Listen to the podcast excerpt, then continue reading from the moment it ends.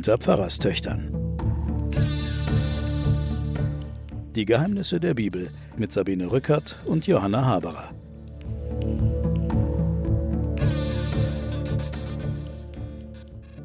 Willkommen, liebe Hörerinnen und Hörer, zu einer wunderbaren Sendung, in der es heute um Versuchung geht. Oh. Ja, um Versuchung. Etwas, was wir beide auch gut kennen, wenn wir am Kühlschrank vorbeigehen. Aber hier geht es natürlich nicht um so profanes Zeug, sondern es geht um die Versuchung Christi. Wir fangen mal mit Markus an. Das ist ja das älteste Evangelium. Das hat die ganze Versuchung Christi genau fünf, na nicht mal, also vier Zeilen und ein paar zerquetschte. Da heißt es, danach trieb der Geist Jesus in die Wüste, dort blieb Jesus 40 Tage lang und wurde vom Satan in Versuchung geführt. Er lebte bei den wilden Tieren und die Engel dienten ihm. Also das ist jetzt eine brutale Kurzfassung Ja. von dem, was wir jetzt bei den anderen Evangelien noch hören werden. Auf jeden Fall gehört es zum Ensemble der Jesusgeschichten, die erwähnt werden müssen. Ja, offenbar. müssen. Ja. Aber man sieht es lieblos. Also Ja. er lebte da. da Ja, er hat da kein größeres Interesse Null. daran. Er hat null ja. Interesse an dieser Versuchung und es gibt ein paar Sachen, die mir aufgefallen sind. Jesus geht nicht selber in die Wüste, sondern er wird von einem Geist getrieben. Ja. Mhm. Wer ist das denn? Klingt jetzt mental nicht so gesund. Ein Ja, Geist trieb also- ihn in die Wüste. Auf jeden Fall hat er offenbar einen himmlischen Auftrag erhalten, Mhm. ja. Bleibt er da 40 Tage lang und wird vom Satan in Versuchung geführt, also sehr knapp ausgedrückt, man weiß überhaupt nicht, was los ist. Mhm. Und er lebte bei den wilden Tieren, auch interessant. Mit Tieren. In der Wüste. Ja, also zwei Sätze dazu. Wir haben in allen Evangelien die Kombination von der Taufe und der Versuchung. Ja, Also es kommt immer nach der Taufe. Also die Versuchung. Da ist er sozusagen übereignet dann und als Gottes Sohn Mhm. erkannt. Mhm. Und dann kommt die Frage, ist das Mhm. auch wirklich? Also Mhm. es wird er auf die Probe gestellt. Mhm. Das gehört in das Ensemble aller Evangelien. Und dieser Jesus wird dargestellt als der neue Mensch, vor allem Menschensohn bei Markus. Der ist dann in der Wüste mit wilden Tieren. Und das ist sozusagen das Gegenprogramm zum Adam. Mhm. Der Adam, der im Paradies sitzt Mhm. und versucht wird und der Versuchung erliegt. Und er ist eigentlich im Ach so. ein Gegensatz zum Paradies. Der Mhm. neue Mensch, der sitzt nicht im Paradies, sondern der sitzt in der Wüste mit den wilden Tieren. Der wird versucht und er besteht. Mhm. Weil das wissen wir ja, Mhm. wir haben es ja in der Weihnachtssendung schon berichtet, er besteht diese Probe oder Ja, Versuchung. genau. Wir haben ja die Versuchung Jesu schon mal vorgelesen. Das war in unserer Sondersendung Weihnachten. Da ging es um Engel. Und da ist der gefallene Engel Satan auch mit vorgekommen. Wir haben ja damals die ganze Geschichte erzählt, weil wir über den Satan oder über den gefallenen Engel, über den Luzifer geredet haben. Jetzt geht es aber um Jesus, um Genau. den, den Versuchten. Den haben wir Mhm. noch gar nicht bearbeitet. Sollen wir es jetzt nochmal uns anhören oder soll ich es nochmal erzählen oder, oder können wir es Also ich meine, äh, wir könnten vielleicht schon mal nochmal die Lukas-Version uns anhören. Die Lukas-Version. Mhm. Gut, dann blätter ich jetzt von Matthäus, den ich eigentlich aufgeschlagen hatte, zu Lukas. Und da steht folgendes. Das ist, glaube ich, ziemlich genauso wie bei Matthäus. Genau. Mhm. Erfüllt vom Heiligen Geist verließ Jesus die Jordan-Gegend. Also nicht der Geist trieb ihn in die Wüste, sondern jetzt ist er erfüllt und Genau. sucht die Einsamkeit, um mit Ja. dieser Erfüllung fertig zu werden. Daraufhin führte ihn der Geist 40 Tage lang in der Wüste umher. Und dabei wurde Jesus vom Teufel in Versuchung geführt. Die ganze Zeit über aß er nichts. Als aber 40 Tage vorüber waren, da hatte er Hunger. Da sagte der Teufel zu ihm, wenn du Gottes Sohn bist, so befiehl diesem Stein zu Brot zu werden. Jesus antwortete ihm, in der Schrift heißt es, der Mensch lebt nicht nur vom Brot. Bezug auf Deuteronomium 8. Da führte ihn der Teufel auf einen Berg hinauf und zeigte ihm in einem einzigen Augenblick alle Reiche der Erde. Und er sagte zu ihm, All die Macht und Herrlichkeit dieser Reiche will ich dir geben, denn sie sind mir überlassen und ich gebe sie, wem ich will. Auch eigenartig, ne? Von Ja, wem? die Welt von, gehört dem Teufel, heißt Ja, es. ja. Mhm. wenn du dich vor mir niederwirfst und mich anbetest, wird alles dir gehören. Und Jesus antwortet, in der Schrift steht, vor dem Herrn, deinem Gott, sollst du dich niederwerfen und ihm allein dienen. Deuteronomium, Bezug, Kapitel 5.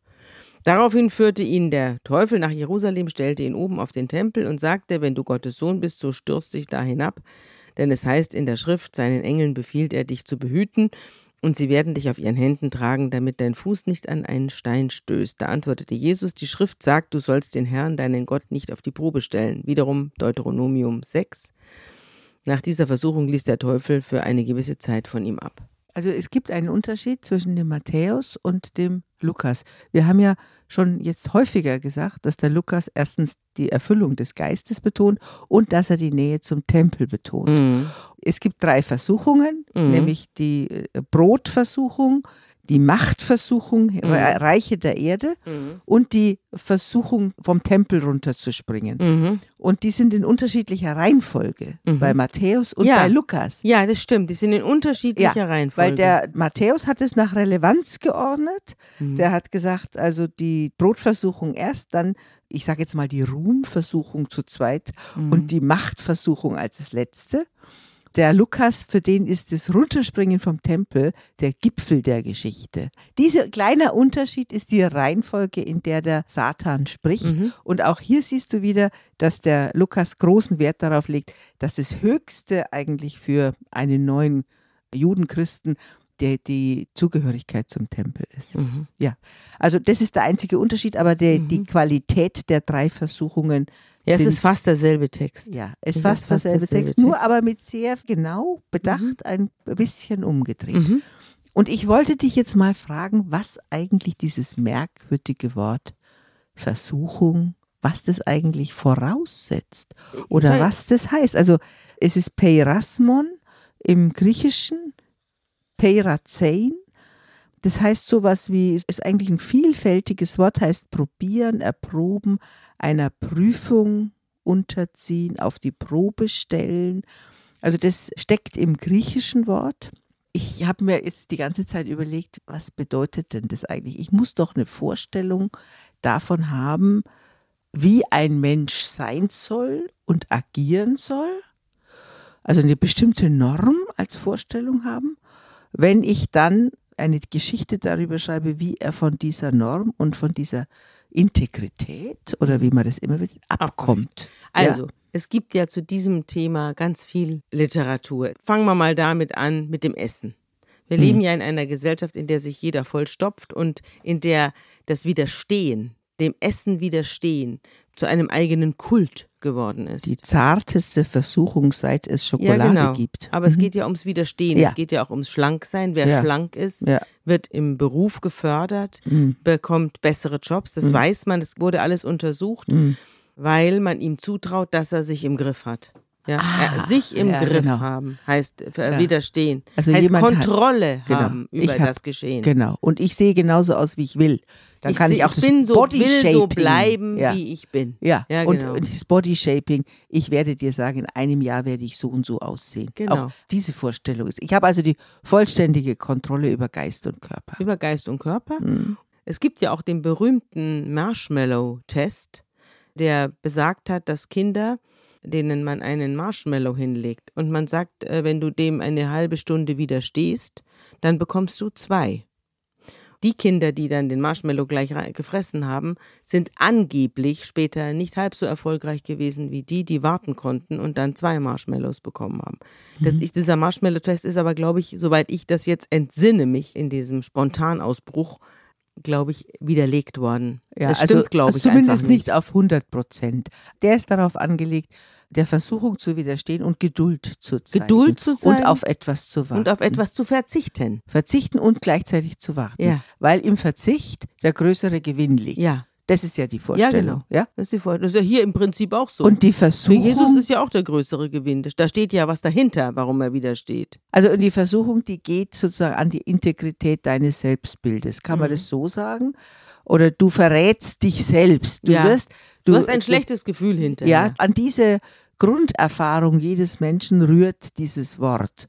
Und deswegen kann man damit äh, ganze Dramen füllen oder wie auch immer, kann man dieses auf die Probe stellen, zum Thema machen oder kann mitten ins Vaterunser, nein, Führe mich nicht in Versuchung. führe mich nicht in Versuchung. Ja? Ja. Wobei auch dann die Frage dann immer ist, wer das Subjekt der Verführung und der Versuchung ist. Ja. Wer verführt denn, wer versucht denn? Mhm.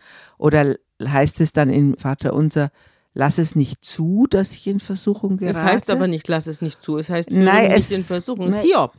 Hiob. Es ist im Aramäischen ein bisschen anders. Also da heißt es, lass es nicht, also im Grunde genommen übersetzt, lass nicht zu, dass ich in diese Situation gerate. Mhm. Aber auch da kriegen wir ein ganzes, äh, wenn wir das mal die, die Tür mal aufmachen, dann kriegen wir ein ganzes Panoptikum Mhm. unterschiedlicher Szenen. Wobei ich, wenn ich nochmal zurückgehe zu Hiob, ist ja Gott eigentlich auch schon in Versuchung geführt worden. Denn der Satan, Super. er hatte ja keine eigene Entscheidung Ja. getroffen, hatte, kam ein, ist Ja. eines Morgens aufgewacht und hat gedacht, komm, lass uns mal den Hiob ein bisschen Es war nicht seine Idee. Sondern der Satan kommt ja Mhm. zu ihm und verführt ja auch schon Gott. Mhm. Und Gott fällt ja drauf rein. Ja, Versuchung bedeutet, ich falle auf ein von außen kommendes, Ja. eine Invasion von Wörtern oder Ideen von außen herein und verrate dadurch mein eigenes Konzept. Ja, oder diese von außen kommenden Ideen rühren in mir etwas an, was ich nicht gerne zugebe. Ja, Äh, Ah. Jetzt wird es offenbar. Deswegen Luzifer, der wieder. Lichtbringer. da sind wir wieder beim Schatten. leuchten in sich Der selbst zeigt hinein mir meinen das Schatten. sieht nicht gut aus. Ja. Ich habe hier ein Gut. schönes, ich habe Ja. hier was ganz Schönes Ja. über die Versuchung und zwar, du wirst es kennen und ich, du wirst dich jetzt ärgern, dass es dir nicht selbst eingefallen ist. es ist von Wilhelm Busch, die fromme Helene. Ja, herrlich. Die fromme Helene ist ein langer, langer Sermon von Ja. Wilhelm Busch. Köstlich. Ja.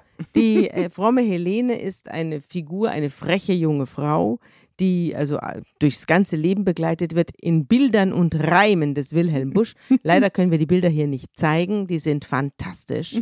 Aber wir können die Reime vorlesen.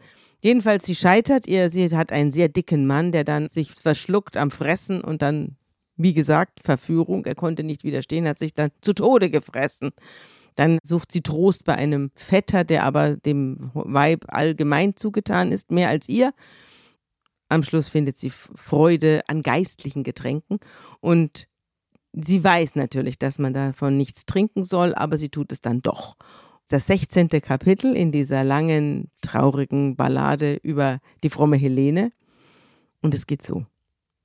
Es ist ein Brauch von alters her, wer Sorgen hat, hat auch Likör. Nein, ruft Helene, aber nun will ich's auch ganz und ganz und ganz gewiss nicht wieder tun. Sie ist schon im fortgeschrittenen Stadium, das merkt man hier, ne? Sie kniet von ferne fromm und frisch, die Flasche stehet auf dem Tisch. Es lässt sich knien auch ohne Pult. Die Flasche wartet mit Geduld. Man sieht diese Figur immer näher an die Flasche heranrücken. Man liest nicht gerne weit vom Licht. Die Flasche glänzt und rührt sich nicht, denn sie steht neben dem Licht. Oft liest man mehr als wie genug. Die Flasche ist kein Liederbuch. Gefährlich ist des Freundes Nähe. O Lene, Lene, wehe, wehe! Da hält sie sie schon wie ein Baby im Arm. O sie, im seligen Nachtgewande erscheint die jüngst verstorbene Tante. Mit meisterhaftem Schmerzgetöne. Helene, ruft sie, o Helene!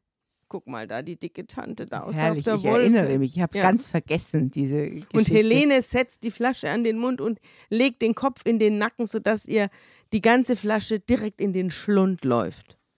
Umsonst. Es fällt die Lampe um, gefüllt mit dem Petroleum. Jetzt ist sie besoffen, es haut sie alles um. Hm. Und hilflos und mit Angstgewimmer verkohlt das fromme Frauenzimmer. Sie fängt nämlich Feuer Okay. und verbrennt. Hm. Hier sieht man ihre Trümmer rauchen, der Rest ist nicht mehr zu gebrauchen. Das ist Wahnsinn. das Ende der frommen Okay, Helene. aber das ist ja ein, ein ganz typischer Säufertod, muss man sagen, ja, dass man Ja, verbrennt, verbrennt. Mit, mit Zigarette Oft mit Zigarette, hier ist sowas. das Petroleum. Ja. Aber du siehst, sie Ja. hat nicht widerstanden. ja, aber Und man merkt auch den Kampf. Ja, man Also, merkt den Kampf. Ja, und man merkt, wie die Versuchung wartet. Ja. Und die stellt, steht die muss da. gar keine Fragen stellen. Nein, die muss du, gar keine- Spring da hinunter. Sie kommt schon von alleine angekrochen. Ist natürlich auch eine wunderbare Beschreibung von Sucht. Es Ne? ist genau, Ja, ja, absolut. Ist eine Sucht. Also wir können ja vielleicht jetzt beim Jesus nochmal weitermachen. Ja, Die Geschichte hat eben drei Punkte und da können wir auch zum Thema Sucht und Versuchung vielleicht beim zweiten beziehungsweise dritten mal anfangen. Wie ist es denn mit der Versuchung der Macht? ja. Das ist ja auch eine Sucht. Ich kann nicht so viel damit anfangen, aber es muss so etwas wie eine Sucht sein, oder? Mhm. Dass man Macht und Geld hat Mhm. Äh, immer mehr haben und will. immer mehr davon haben Ja. will. Ich kann das beim Alkohol mir eher vorstellen als bei Macht und Geld, aber offensichtlich gibt es verschiedene so Versuchungsszenarien und Macht und Geld. Ja, mich interessiert es nicht. Mich also mich interessiert's. interessiert weder das eine noch das andere Ja. übermäßig. Ja. Ja. Also ich möchte natürlich jetzt auch nicht in. Lumpen gehen und mit einem Hut rumgehen. Aber, Oder auch nie einen Wein trinken. All das will man nicht. Aber trotzdem, diese. aber wie man dann alle ins Unglück stürzen kann, so wie Putin oder so, genau. weil man an der Macht bleiben möchte, ist mir völlig rätselhaft. Mhm. Ich verstehe es nicht. das ist ja die, ich sag mal, die politische Versuchung, die der Diabolos dem Mhm. stellt. Die andere ist die Versuchung, eben mit Materie per Zauber oder wie auch immer alle Probleme zu lösen.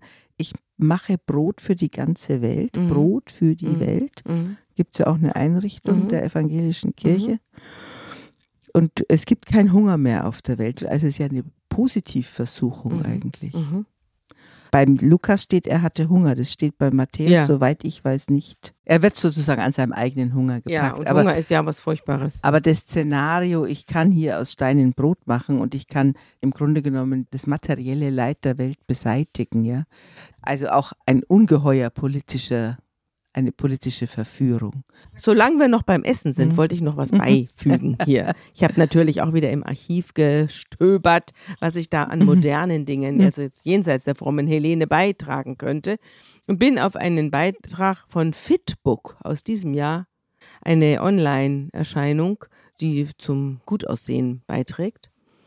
Und da heißt es 40 Tage keine Nahrung. Ein NFL-Spieler nimmt 45 Kilo ab. Der amerikanische Footballspieler und Super Bowl-Gewinner Russell Okung hat 40 Tage lang gefastet. Dabei nahm er nur Wasser zu sich. Obwohl er dadurch nach eigenen Angaben rund 45 Kilo abnahm, ist es dennoch keine gute Idee, erklärt der renommierte Ernährungsexperte Professor Sven David Müller. Im Gegenteil, abnehmen nur mit Wasser ist gefährlich. Okung verlor nicht nur enorm an Gewicht, sondern erlebte auch eine mentale Transformation. Jetzt ist das Interessante, weshalb ich das auch vorlese, ist die unterschiedlichen Aussagen von Arzt und Faster. Ja. Mhm. Der Faster fand es nämlich super. Er Mhm. verlor nicht nur enorm an Gewicht, sondern er erlebte auch eine mentale Transformation. Beim Fasten geht es nicht nur ums Abnehmen, sagt er, es geht um Regeneration, Heilung und Selbstfindung. So jedenfalls steht es in seinem Twitter-Post. Durch die Beruhigung seines Hungergefühls habe er auch geistige Klarheit und eine spirituelle Offenbarung erlangt. Es sei für ihn ein totaler Reset gewesen. Als Spitzensportler wurde mir immer gesagt, ich solle viel essen und stark bleiben. Ich habe es nie in Frage gestellt, aber das Ausbrechen und Fasten veränderte alles. Ich bin nicht nur leichter, ich bin auch leichter im Geiste, erklärt der Athlet seine spirituelle Erfahrung. Obwohl die Transformation von Okung zunächst eindrucksvoll klingt, sollte man sie auf keinen Fall nachmachen, warnt der Ernährungsexperte Sven David Müller. Das Fasten ist grundsätzlich für niemanden zu empfehlen, weil Fasten Hungern bedeutet und wir einen lebensnotwendigen Bedarf an vielen Nahrungsinhaltsstoffen wie Vitaminen, Mineralstoffen, Eiweißbausteinen und bestimmten Fettsäuren haben. Vor allem wie im Fall des Footballspielers abzunehmen, indem man über einen langen Zeitraum von 40 Tagen nur Wasser trinke, sei für diese Menschen gefährlich. Für einige sogar tödlich. Es gebe immer wieder Fälle von Menschen, die beim Fasten sterben. Es ist absoluter Stress für den Körper. Allein durch Salzmangel könne es zu gefährlichen Entwässerung, Blutdruckabfall und einer Veränderung des Wasserhaushalts und schließlich zum Kreislaufzusammenbruch kommen. Personen mit Herzerkrankungen sollten zudem überhaupt nicht fasten, weil dabei der Herzmuskel abgebaut wird. Ist doch interessant, nicht? Das setzt sich also dann, wollen wir jetzt mal nicht vergessen, einer erheblichen gesundheitlichen Gefährdung aus. Dieser Jesus, der da im, in der Wüste rumirrt und nur das eine oder andere Tauwässerchen zu sich nimmt. Ja, aber das ist natürlich eine Gepflogenheit, die kennen wir schon aus anderen asketischen Bewegungen auch. Und dann später der Antonius oder Ja, wie auch da- immer sie hießen, die ganzen Heiligen. gefunden. Und die haben das natürlich auch gemacht, um solche Erfahrungen zu machen. Es ist natürlich ein Boden für spirituelle Erfahrungen. Das Höchste, was ich gefastet habe, waren, glaube ich, 24 Tage. Aber da natürlich nicht nur mit Wasser, sondern mit so Säften. Und ja, und du hast natürlich und Medikamente Brühe. bekommen dafür. keine, äh, äh, nee. Und du hast es ja unter ärztlicher Aufsicht ja, gemacht. und das Brühe, war ja nicht. Ja, Brühe kriegt man da und so. ja. Also man kriegt die Salze zugeführt ja eben. und man kriegt die Magnesium und solche Dinge zugeführt. Also da ist und es dann Vitamine kriegst du zugeführt. Aber trotzdem dieses Erlebnis von Klarheit und Leichtigkeit und schneller denken. Das Gefühl hat, man denkt ein bisschen schneller. Und ich glaube, wenn man diese Entzugserscheinung hat, dann hat man natürlich auch Visionen. Mhm. Und ich glaube, dass die Leute durch das Fasten, die schon auch diese Visionen herbeiführen Ja. wollten. Ich habe im Spiegel Wissen einen Artikel gefunden von einer Sachverständigen, die hat über das Fasten geschrieben mit der schönen Überschrift Der Mensch lebt nicht vom Brot allein und schrieb folgendes. Schon bei Steinzeitmenschen, so vermuten Anthropologen, wurden die Sinne durch ungewollte Hungerperioden geschärft. Das Fasten flutet unseren Körper sowohl mit dem Glückshormon Serotonin als auch mit dem Stresshormon Adrenalin. Diese seltene Mischung aus Alarmbereitschaft und Euphorie nutzten später viele Völker gezielt, um sich auf wichtige Schlachten vorzubereiten. In der Antike hielten die Perser und Spartaner, später auch die Normannen, ihre Männer regelmäßig zum Fasten wehrfähig. Kannst du dich erinnern an den Jonathan, der Honig geklaut hat? Mhm. obwohl ihm von seinem Vater Ja, Saul ja, verboten ja. wurde, vor der Schlacht irgendwas zu essen. Ja. Das ist das Gleiche. Das ist das Gleiche. Mhm. Wobei der Honig war, glaube ich, eine gute Idee. Eigentlich Glucose. ja.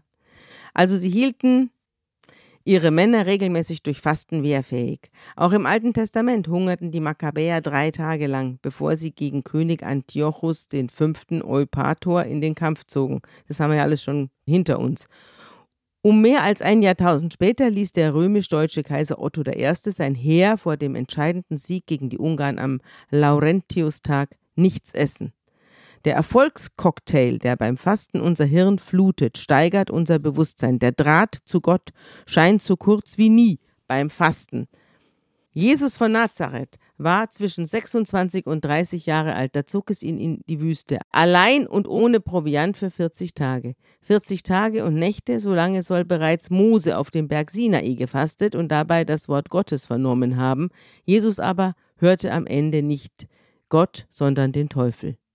Um die 2800 Kilokalorien verbrennt ein Mann, etwa 80 Kilo schwer, kaum aktiv am Tag. Nimmt er weniger zu sich, baut der Körper neben seinen Fettdepots auch Muskeleiweiß ab, selbst im Herzmuskel, wenn es nicht ausreichend gefordert ist. Mediziner raten daher dringend davon ab, beim Fasten wie Jesus ruhig in der Wüste zu meditieren. Ihm aber bekam es gut. Gestärkt im Glauben zog er nach Galiläa, gewann seine ersten Jünger, heilte Kranke, predigte das Evangelium. Dort hatte er seinen Durchbruch als Heiland. Also, ne? was deine medizinischen Ratschläge betrifft, ich glaube, länger als drei Tage kann ein Mensch gar nicht überleben ohne Wasser. Ohne zu essen kannst du ganz lange Ja. überleben, aber ohne Wasser kannst du Nee. in der Wüste Hm. nicht länger als Also drei getrunken Tage. hat er, davon Also, steht ja auch nichts drin. Ich nehme jetzt hätte. mal an, dass er getrunken hat. Ja. ja. Er wird als Sohn Gottes bezeichnet oder er hat die Vision, dass er Sohn Gottes ist oder dass er von Gott adoptiert ist. Und dann wird er versucht. Und der Berg der Versuchung ist ungefähr zu Fuß vielleicht vier Kilometer weg von dieser Taufstelle. Ja. Der fließt unten im Tal der Jordan. Das ist alles unterhalb der Meeresgrenze. Und dann geht es einen hohen Berg hinauf, sehr steil. Ja, du warst der- da. Ja. Also da, gibt diese Versuchungsstelle, die ist auch äh, Ja, festgestellt natürlich. worden. Da gibt es einen Berg der Versuchung, da läufst du sehr, sehr steil in der Hitze, sehr heiß hinauf. Da oben ist aber ein nettes Restaurant, muss man sagen, also heftig zu empfehlen. Da haben wir sehr schön gefrühstückt. Und dann ist da eine an die Wände geklebtes orthodoxes Kloster. Und da musst du schweigen. Das sind Schweigemönche, wenn sie dich überhaupt reinlassen. Wir wollten da gern was singen Mhm. oder wir wollten uns auch unterhalten. Da stand dann immer ein Mönch da und psch, psch, psch. also das ist ein Schweigekloster und das hängt da direkt am Berg der Versuchung und der ist vielleicht so 300 Meter oder was, geht der so in die Höhe und du läufst vielleicht, wie gesagt, einen Tag von der Mhm. Taufstelle auf diesen Mhm. Berg hinauf. Hast du zu den anderen beiden Versuchungen noch was zu sagen? Ja, weißt du, ich will dir noch was sagen. Wir haben in der Weihnachtssendung über diese Stelle ja schon geredet und da hast du mir vom Papst Franziskus diese Antwort vorgelesen, der gesagt hat, der Teufel gewinnt immer, Man darf nicht mit ihm reden. man darf nicht mit ihm reden und deshalb hat Jesus auch nur mit Zitaten geantwortet. Mhm. Auf der einen Seite, in der Tat, erweist sich Jesus in dieser Versuchungssituation als ein absolut gebildeter und absolut fitter, alttestamentlich bibelfester Mann, der im Gesetz zu Hause ist. du sollst Gott nicht versuchen, du sollst ihn nicht erproben und du sollst überhaupt nicht niederknien vor jemand anderem als Gott. Also das sind ja, du hast ja selbst gesagt, die Deuteronomiumstellen. Der Papst sagt ja aber weiter eben, man sollte nicht mit dem Teufel, mit dem Widersacher in sich selbst oder so in eine Diskussion verfallen. Und das hat mich jetzt so ein bisschen an deine fromme Helene erinnert. Weil die fromme Helene probiert es ja selber mit Lesen, die tut ja alles Mögliche und diskutiert innerlich sozusagen mit ihrem Versucher und erliegt ihm. Während der Jesus hat eine andere Form, der hat um sich herum seine hermetischen Panzer seines Gesetzes und antwortet mit diesen. Also ich habe damals gesagt, das ist ja Heresie, was der Franziskus sagt, dass man dem Teufel immer erliegt. Aber vielleicht wollte er auch nur sagen, dass wenn man diese Worte und mit dieser Weltanschauung gerüstet ist. Wenn man sich ist, anfängt damit auseinanderzusetzen, ja. ist man schon halb verloren. Ja, genau wie bei dem Schnaps. Oder wie bei dem Terrorismus. Wir verhandeln ja. nicht mit Terroristen. Ja, genau. Wenn ich anfange, mit denen zu verhandeln. Verliere also, ich. Genau. Also ich muss da dem Franziskus ein bisschen, wie sagt man da, muss ich mich entschuldigen. Ich glaube, da ist was Wahres dran, wenn ich dem Teufel den kleinen Finger gebe, Frisst er nicht. nimmt er die ganze Hand. Mhm. Ja, also da haben wir schon Erfahrungswissen selbst in mhm. Sprichworten. Mhm. Und dieses alttestamentliche Gesetzeswissen wird als Widerstand gegen den Teufel ins Gespräch gebracht. So muss man, glaube ich, die Stelle bei, auch bei Franziskus verstehen. Mhm. Ja, das wollte ich noch sagen. Also wer widersteht, muss ganz widerstehen. Ja. Und nicht nach einer Diskussion. Und kann so. sich nicht darauf einlassen. Das ist ein guter, guter mhm. Punkt. Ja. Guter Punkt. Es gibt ja so Leute, die schaffen das Unmögliche, aber das sind auch Menschen, die sind so verbissen und die sind nicht mehr erreichbar für Widerworte. Und nur die schaffen das. Ja. Nur die schaffen das. Im Sportlichen ist das ja so oder ja. im, in allen möglichen Leistungen oder im Politischen auch. Die sind einfach unbeirrbar. Und, Und nur die schaffen das, weil sie so vollkommen von jedem Zweifel angenagt, weil sie eben von keinerlei Zweifel angenagt sind. Oder durch, also das erzählt die Versuchungsgeschichte, durch den Zweifel durchgegangen sind. Mhm. Ja, und bewiesen haben, dass sie diesen Zweifel durch ja, die Integrität der eigenen mhm. Überzeugung überwinden können. Ich habe hier auch bei meinem Jesus-Buch, in dem ja die Geschichte Gottes weitererzählt wird, auch eine Stelle dafür gefunden, in der sich Jack Miles mit der Versuchung auseinandersetzt, geht auf den Psalm ein, mit dem Jesus hier konfrontiert wird. Kein Unheil kann dich erreichen, kein Unglück deinem Zelt sich nahen, er wird seinen Engeln über dir befehlen, dass sie dich behüten auf allen deinen Wegen. Sie werden dich auf den Händen tragen, damit dein Fuß nicht an einen Stein stößt. Das ist der Psalm 91. Die zitiert ja der Teufel. Wo er sagt, du bist ja derjenige, steig, äh, springt vom Tempel da hinunter. Genau. genau dich wird es, wird es, nicht erreichen, behauptet der Psalm, schreibt genau. Miles. Ja. Ach wirklich? Haben die Römer Israel nicht schon seit Jahrzehnten erreicht? Ist ihre Gesetzlosigkeit ihnen nicht allzu großzügig vergolten worden? Der Tempel des Herodes, ein gigantisches Bauwerk, ragte auf der Ostseite über einer tiefen Schlucht empor. Das müssen wir uns vorstellen, wie Jesus in diese Schlucht hinabstarrt, während die höhnischen Worte des Teufels in sein Ohr dringen. Wie viel Vertrauen hat Jesus in sich selbst? Wir können nicht wissen, wie weit er seine eigene, vom Propheten Johannes verkündete Identität bereits akzeptiert oder wann er sie erstmals vollständig versteht. Wie gesagt, kurz nach der Taufe, ne? Ja. Er spricht zum Teufel kein einziges Wort im eigenen Namen oder aus eigener Machtvollkommenheit, sondern macht ihm bloß einen Strich durch die Rechnung, indem er Moses zitiert. Die drei Zitate sind alle sehr treffend und doch vermögen sie den teuflischen Gegenspieler nicht im geringsten klein zu kriegen. Sie retten ihn natürlich. Sie retten ihn vorübergehend. Und das Zitat und, und diese sehr schön beschrieben, du stehst da oben auf diesem gigantischen Bauwerk ja. und schaust in diese Schlucht ja, rein. Deswegen habe ich es vorgelesen. Ja, und ich weiß nicht, ob du den Jesus von Montreal gesehen hast. Ja, natürlich. Film. Den Film habe ich damals besprochen für als Volontärin für die Berliner Morgenpost. Äh, da Jesus steht doch der PR-Manager mhm. mit unserem Schauspieler mhm. auf einem ganz, ganz hohen Wolkenkratzer und verspricht ihm die Karriere. Mhm. Und das ist sozusagen auch diese Verführung durch den Ruhm. Mhm. Also wir haben ja über die Macht schon gesprochen und wir haben über die Sucht nach Materiellem gesprochen. Und da geht es um die Sucht nach Ruhm. Mhm. Und die ist, glaube ich, auch was in unserer Zeit besonders relevant Ja. ist, finde ich. Ja. Die Leute, die im Internet sie alles Mögliche tun, Mhm. Alles Auch sich- verraten auch. alles Ihre Kinder verraten, Ja. ihre Partner verraten, ihre internen Ihre äh, Scheidungsgeschichte Geheimnisse da erzählen. verraten. Widerwärtig. ihren Körper verraten, Widerwärtig. Ihre Würde verraten. Ja.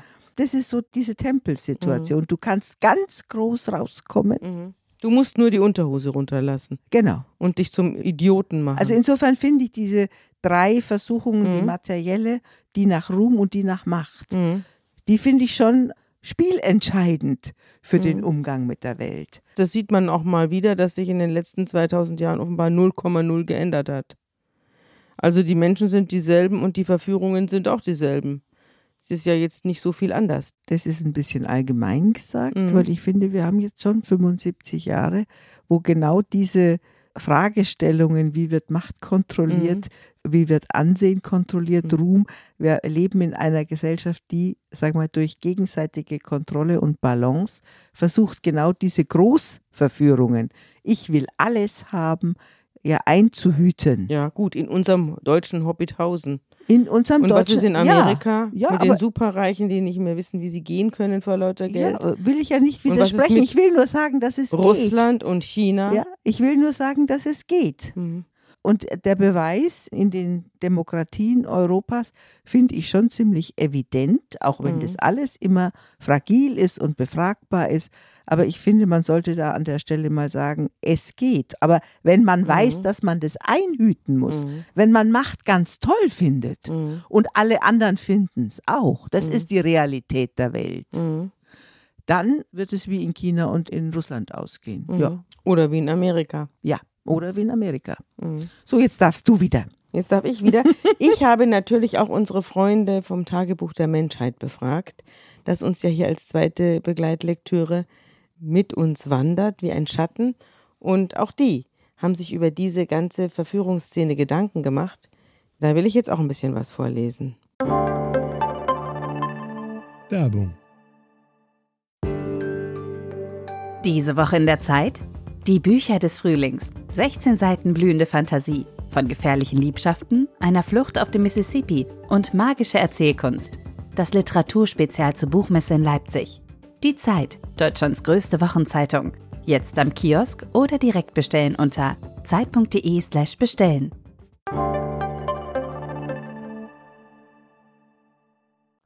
Das alte Israel leidet unter dem römischen Imperium. Im alten Israel aber hatte sich über Jahrhunderte hinweg eine Kultur entwickelt, die Katastrophen ins Zentrum ihres Glaubens gestellt hatte und sie als wesentliche Ausdrucksformen ihres Gottes interpretierte. Auf diese Weise war es ihr gelungen, den schlimmsten Unglücken zu trotzen. Dieses ebenso unheilserprobte wie unheilsfixierte System erhielt nun eine weitere mächtige Dosis Unglück verabreicht durch das römische Imperium die es aufs Neue massiv veränderte. Wir haben gesehen, wie die Idee des Monotheismus aus einem Akt der Notwehr heraus entstanden war. Damit die Niederlagen gegen die Assyrer und die Babylonier nicht zu dem Schluss führten, die anderen Götter seien mächtiger als Jahwe, formte sich das Narrativ vom einen einzigen Gott, der die Geschicke der Welt lenke. Der steckte folglich hinter allem Übel und bediente sich fremder Armeen, um Israel für fehlende Gottestreue zu züchtigen. Weil die angeborenen Intuitionen dazu verleiten, die Existenz verschiedener übernatürlicher Akteure in Erwägung zu ziehen, kamen immer wieder Zweifel an der Alleinverantwortlichkeit des Jahwe auf.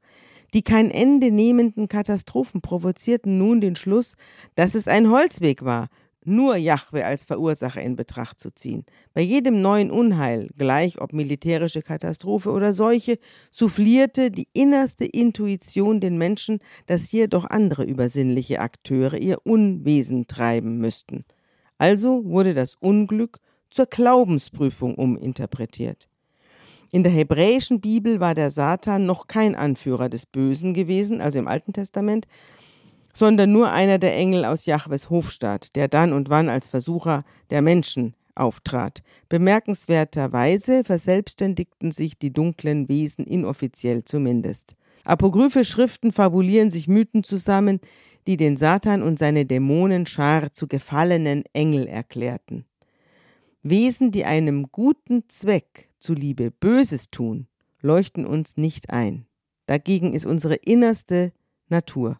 Wer uns quält, muss böse sein. Zugleich absolvierte der Satan einen Karrieresprung. Er verdankte diesen demselben Mechanismus, der schon aus Geistern Götter werden ließ. Großes Unheil verlangt einen großen Verursacher. Das gebietet das Gesetz der Proportionalität. Und mit dem Anschwellen des Unheils, für das der Satan zuständig war, wandelte er sich vom Agenten Gottes zu dessen Gegenspieler. Im Neuen Testament wimmelt es dann nur so von bösen Mächten. Wir haben den Anfang des ältesten des Markus-Evangeliums schon erwähnt. Kaum getauft muss Jesus sich in der Wüste des Teufels erwehren. Später wird er erneut vom Teufel in Versuchung geführt. Der bietet ihm die Herrschaft über alle Reiche der Erde an, um Jesus zum Wechsel auf die dunkle Seite der Macht zu bewegen. Unsere angeborenen Intuitionen verdanken sich der gesammelten Erfahrung der Gattung Homo und repräsentieren damit die ganz konkrete Lebensweisheit aus Hunderttausenden Jahren. Und die lehrte, in der Welt da draußen gibt es viele Wesen, die einem Böses wollen oder nach dem Leben trachten. Dieses animistisch-polytheistische Denken, das mehrere übernatürliche Akteure ins Spiel bringt, mag als ein Schritt zurück radikal hinter den früheren Monotheismus erscheinen. Auch mussten sich die Christen immer den Vorwurf des Aberglaubens gefallen lassen. Tatsächlich aber haben wir es mit einer Anpassung der intellektuellen Religion an die Wirklichkeit und an die menschliche Natur zu tun. Die Welt ist zu komplex, um sie nur dem Wirken eines einzigen Akteurs überlassen zu können. Für unsere Intuition waren Krankheiten und anderes Leid immer schon das Werk böser Geister. Jetzt durfte man wieder Kranke heilen und Dämonen austreiben. Jesus brillierte als Heiler und Exorzist. So erklären die das. Ja, dem, also, aber mit der Karriere des Satan. Finde ich als Grundgedanken ganz interessant, aber sie landen ja dann letztlich beim Dualismus Ja, und diesem Gegenüber, den das Christentum ja nie letztlich dann zu Ende gedacht hat. Also ja, Dualismus ist kein Weg des Christentums. Es gibt keinen, der über Gott siegen kann. ja. Aber wo das Christentum landet in der Auseinandersetzung mit dem Polytheismus oder diesen vielen, das ist bei der Trinität. mhm. Die Vorstellung, wir haben einen Gott Vater, Gott Sohn und Heiligen Geist, Und noch Maria, die, die sich ja dann die sich im Laufe der Jahrhunderte. miteinander kommunizieren. Mhm. Das ist, glaube ich, der Theorie von deinen Autoren vom Tagebuch der Menschheit noch ein bisschen näher.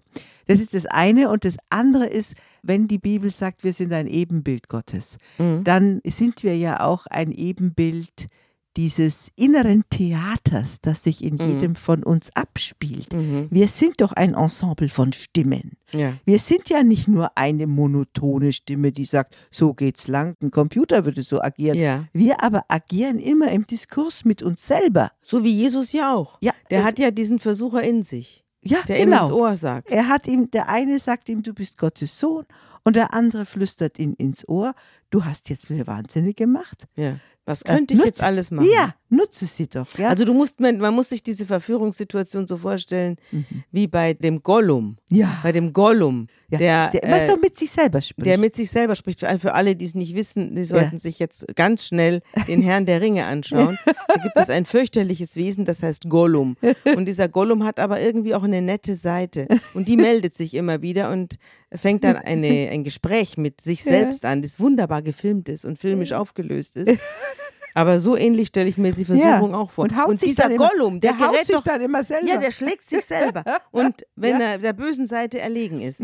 Und dieser Gollum ist ja auch so. Der ist ja ganz ähnlich. ja. Der hat ja Böses vor und das Böse siegt ja am Schluss über ihn.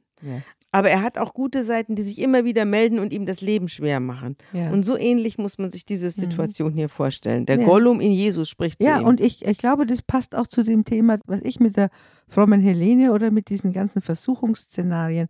Es ist immer der Versuch, die Integrität und das, was man als Mensch gut findet Mhm. oder passend oder richtig findet, da auf diesem Weg zu bleiben. So wie der Paulus, der sagt ja, das Gute, das ich will, das tue ich nicht, sondern das Böse, das ich nicht will. Ja, das ist für ihn so eine allgemeine Menschheitsaussage. Es geht jedem so. Mhm. Ich glaube, es geht auch jedem so. Und jeder kennt diese innere Bühne, wo der Versucher auf der einen Seite und der das Richtige weiß auf der anderen Seite steht. Und, Und Gott geht's dann- auch so ja, offenbar. und dann gibt es noch drei oder vier oder fünf Figuren dazwischen.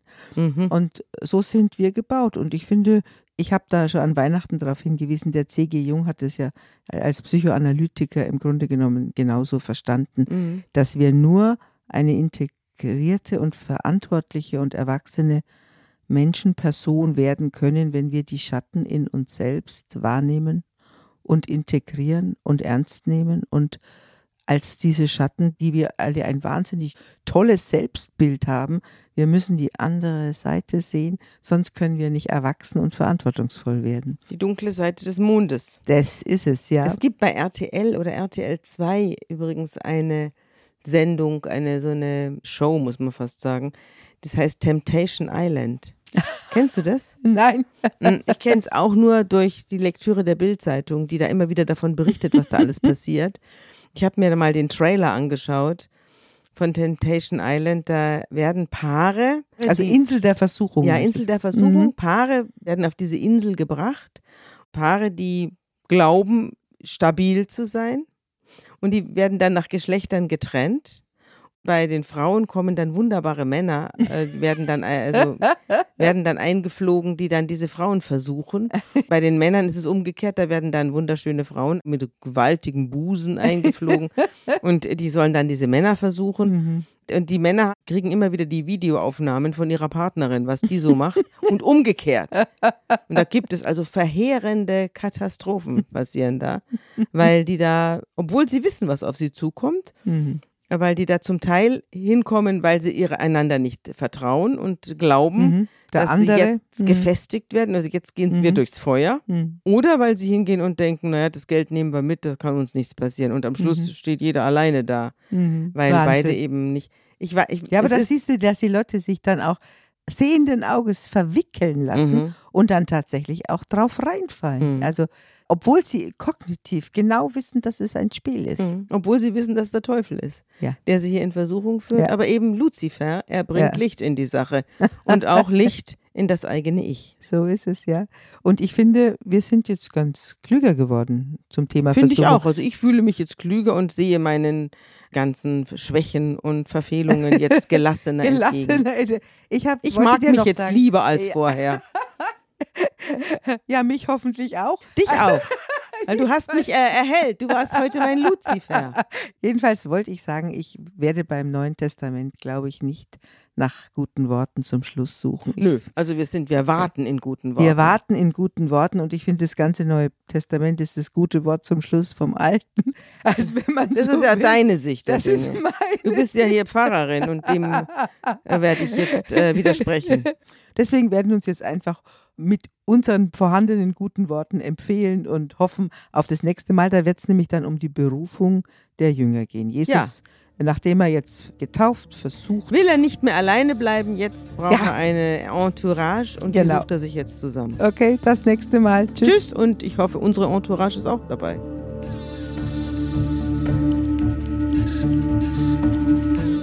Unter Pfarrerstöchtern ist ein Podcast der Zeit und von Zeit Online. Produziert von Pool Artists.